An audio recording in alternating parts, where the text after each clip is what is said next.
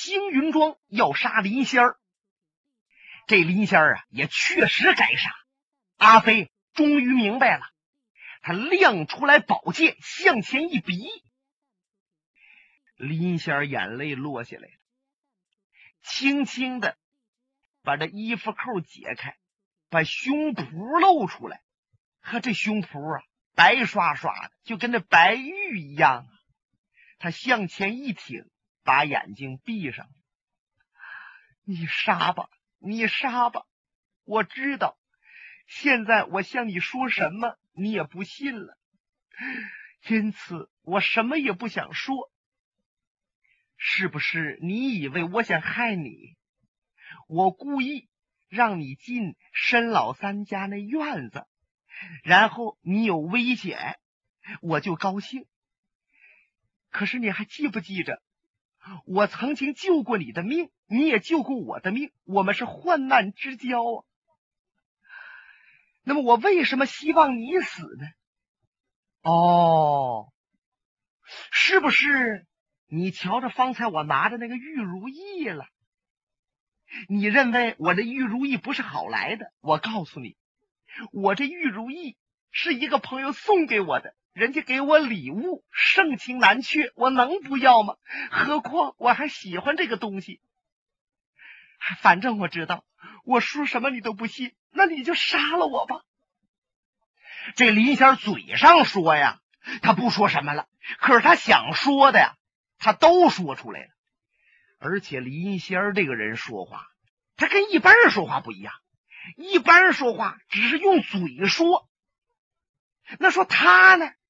呵，他把眼睛、脸蛋、肩膀、身体全都运用上了，扭动腰肢，楚楚可怜呐，真是让人难以下手。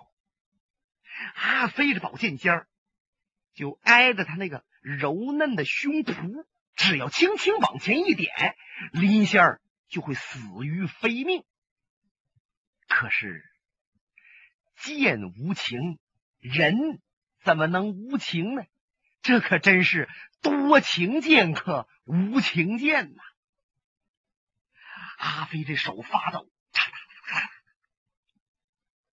他把眼闭上。不敢再瞧林仙儿，他就感觉到一阵香气奔自己出来了。原来是林仙儿把他给抱住了。可这林仙胆儿也大，阿飞手中还拿着剑呢。他往前一来，把阿飞抱住，那剑就在他们俩的胸脯当间。林仙翘着脚，嘴唇子对着阿飞的耳门子，悄悄低语：“阿飞呀。”现在我才明白，什么对我都不珍贵，只有你才是我舍不得的。如果你要能同意的话，咱们两个从现在开始封建隐居，永不出世，还理他们这些江湖上烂摊子事干嘛？阿飞呀，你带我走吧，你带我一个没有人烟的地方，我永远也不离开你了。啊呜！哎，又哭上了。阿飞这个人呐。全都软下来了，怎么还能杀林仙？杀不了了。他脑子里边啊，就想了一句话：说人非圣贤，孰能无过？过而改之，善莫大焉。按林仙所讲，林仙不是梅花道，也不是林仙亲手抢的玉如意。那么，就算林仙是梅花道，我要带着他。到深山老峪里边去归隐，我们改邪归正，那也未尝不可呀。宝剑螳螂落在地板上，他回手把林仙儿抱在怀里头。这两位啊，就这么你搂我抱，都快到天亮了。林仙儿推推阿飞，咱们别在此处逗留了，离开星云庄走吧。嗨，这林仙儿啊。怕李寻欢赶回来杀他，他要马上离开这儿。阿飞也想到这一点，他琢磨：我李大哥一定也疑会林仙儿是梅花道，或者是梅花道的同党。他在少林寺和我说的那几句话，暗含着这个意思。我当时想杀林仙儿，我不想让林仙儿死在别人手，因此我不和他一路去送灵。那么现在我赶回来，不想杀林仙儿了。真要让李大哥碰上我，他要杀林仙儿，你说我怎么拦怎么挡呢？对，还是先离开庄子吧。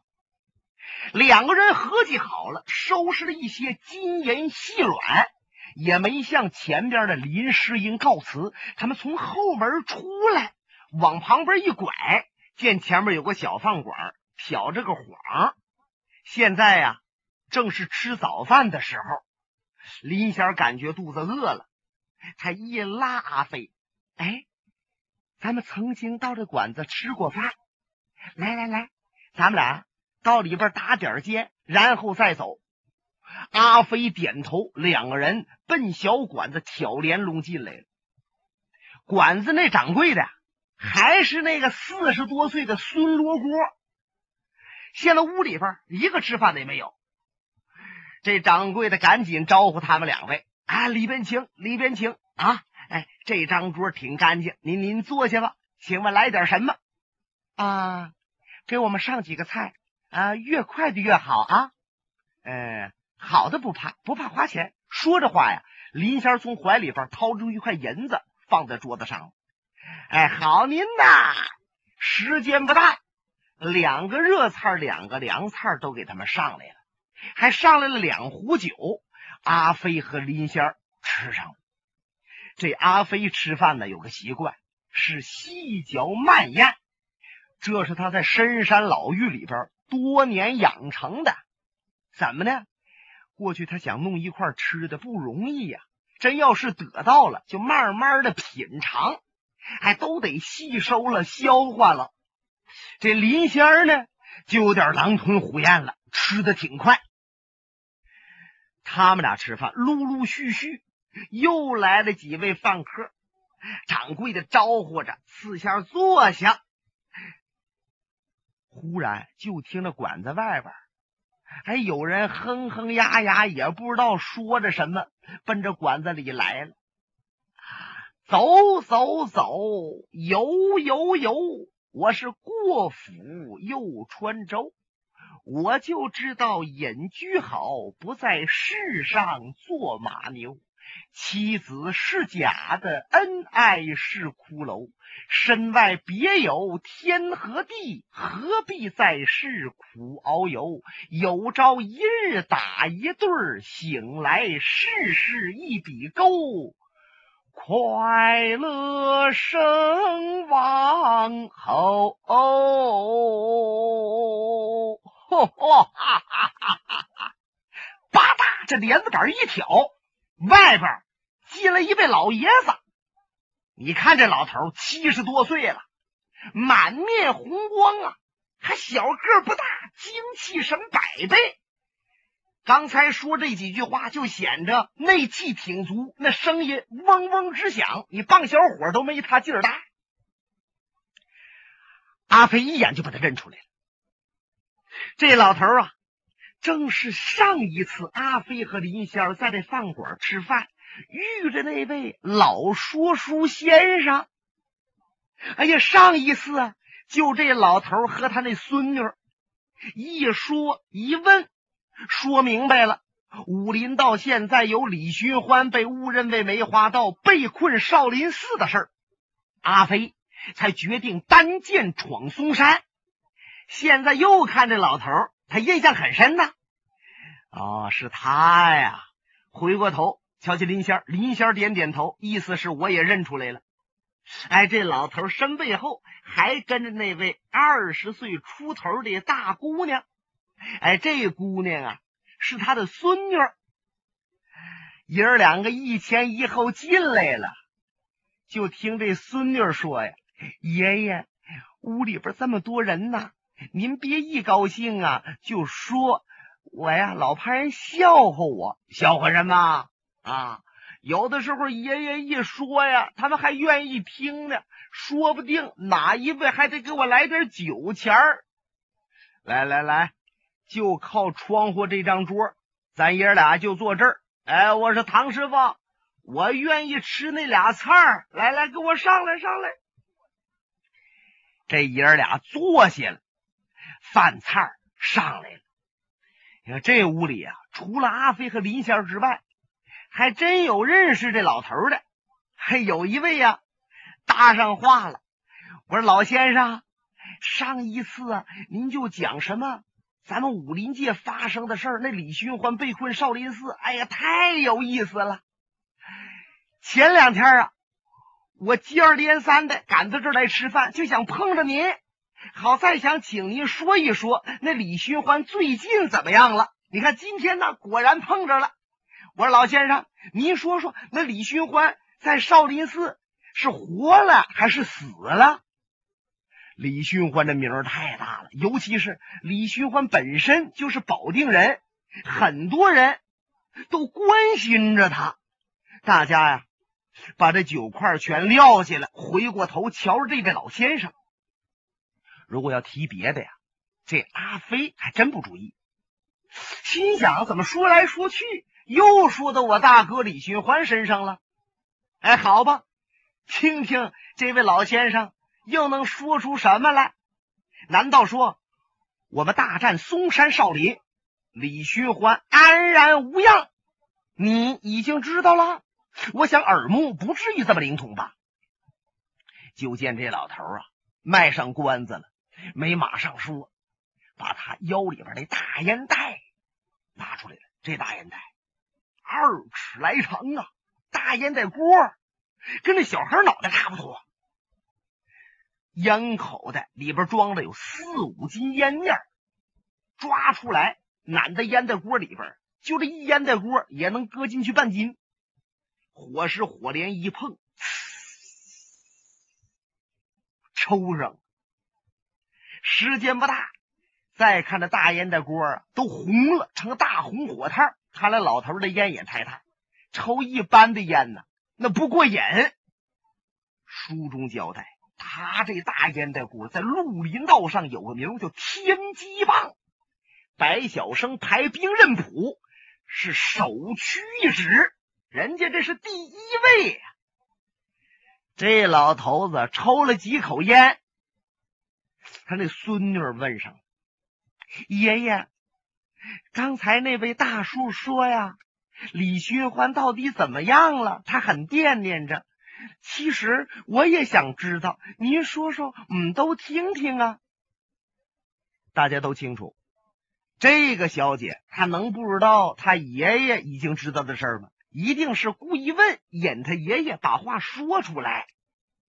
嗯嗯嗯，老头吐了一口烟呐。要提起李寻欢被困少林寺。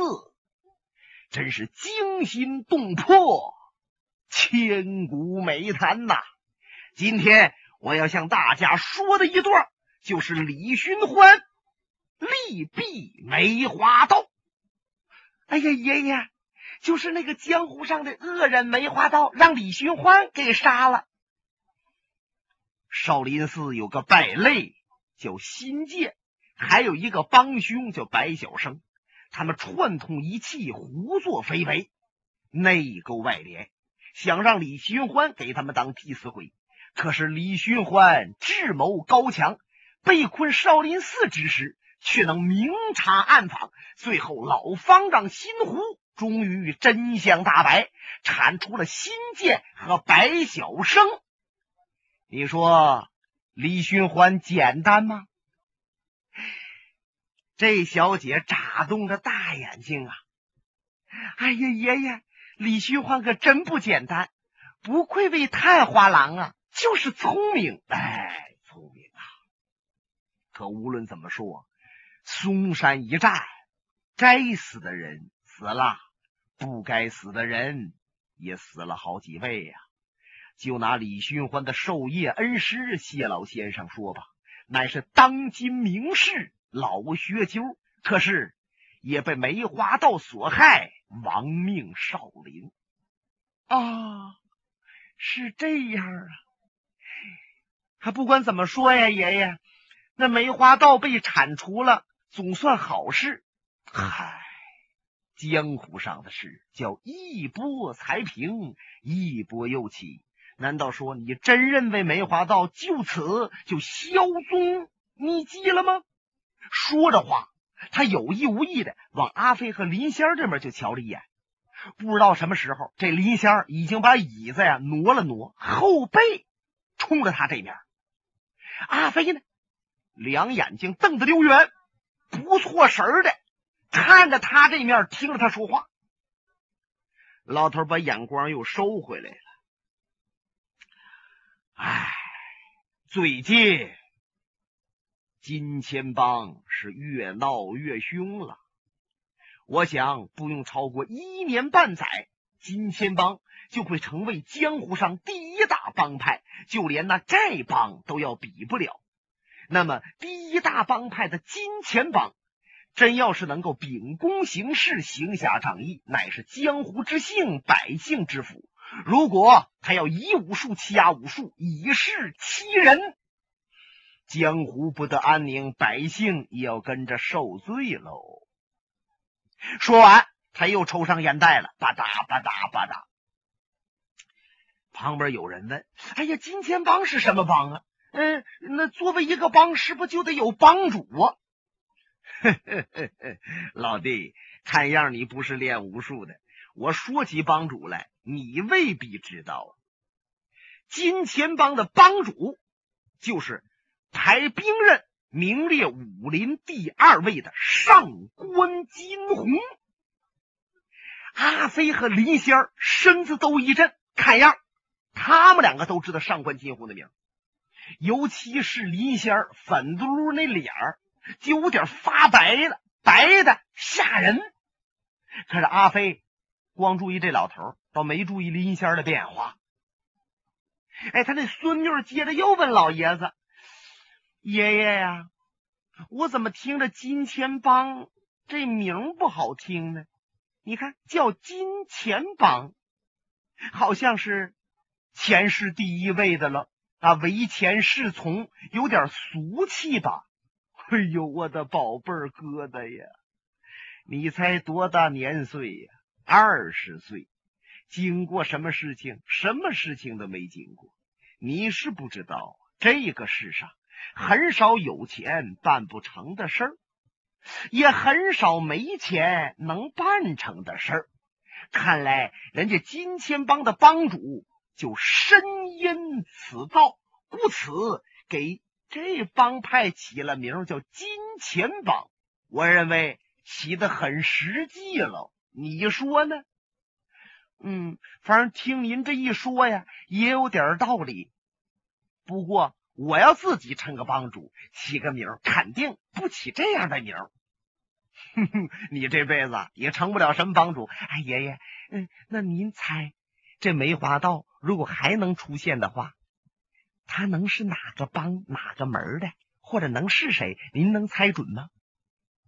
听了这话，老爷子本来还笑么呵的脸，沉下来了。大烟的锅子抽完了，在桌子底下磕了一磕。把他的天机棒别好，叹了口气：“唉，本来我也以为呀，新建和尚和那白小生被除去了，梅花道也就彻底铲除，江湖安宁了。可是，在前不久。”河北河南交界处大于家庄于浩员外的儿子和儿媳妇却被梅花道杀死，留下了梅花印记。这梅花道还抢走了于家的传家宝玉如意。据说这梅花道是个女人，年岁也不比你大多少。那么一个女人，竟能是梅花道？令人可怕呀！因为世人不想怀疑女人，也不防备女人。那么见了女人了，真要一时疏忽，不就被其所害了吗？因此，爷爷我说到此处都毛骨悚然呐。爷爷，听你这一说呀，我们女孩家也有坏人了，我这心里边可真难受。哼！我是遇不着他呀！我真要是遇着的话，一定把他碎尸万段，为江湖除去祸害。说着，他拿眼睛就往林仙儿这面啊瞪了一眼，还正巧林仙儿侧头也瞧着他，这四只眼睛就盯在一块儿。林仙儿赶紧把头扭旁边去了。这位孙女往他爷爷跟前靠了一靠，好像只是跟他爷爷小声嘀咕，其实别人也都听得清清楚楚。就听他说呀：“哎，爷爷，你说，我一听说梅花道是个年轻的女子，我忽然间怎么想起一个人来呢？嗯，你想起谁来了？”爷爷，难道说你忘了吗？前不久，武林第一美人林仙林小姐说了，谁要杀死梅花道，她就情愿意嫁给那位英雄。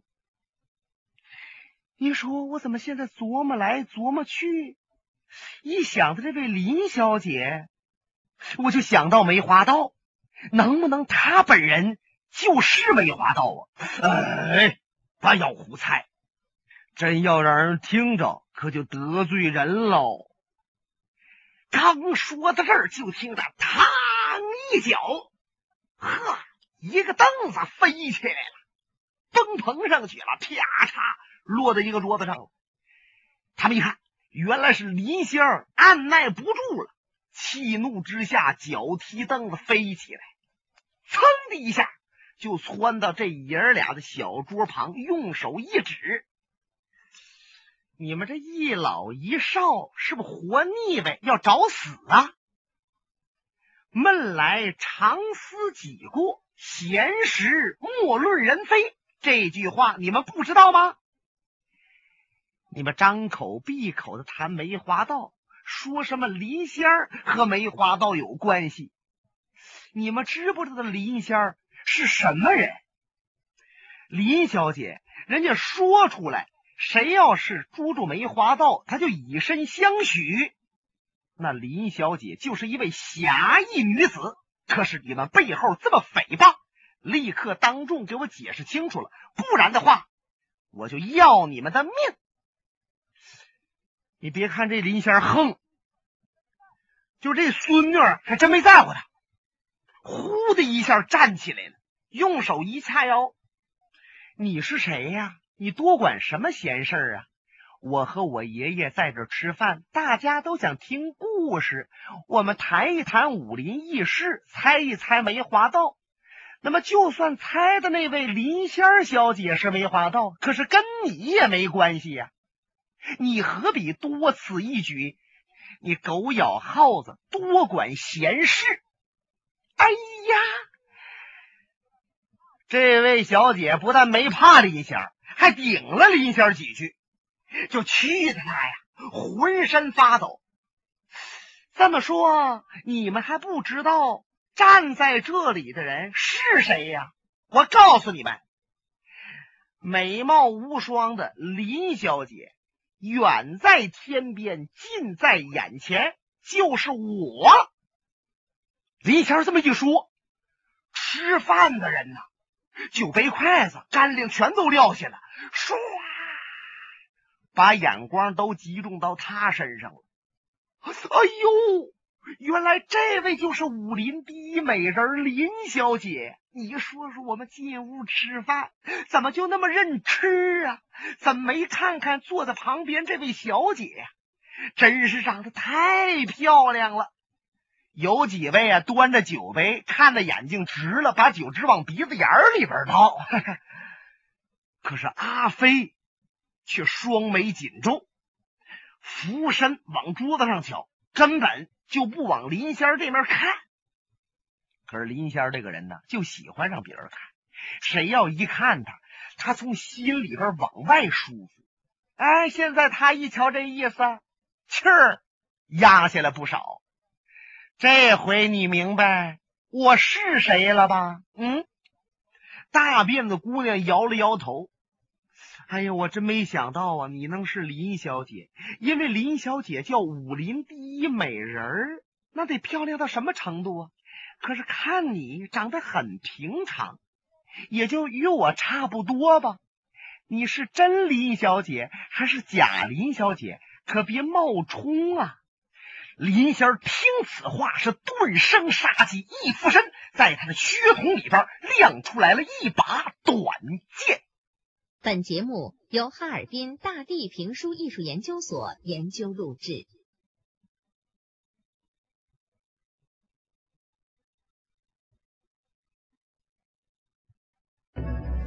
刚才播送的是长篇评书《多情剑客无情剑》。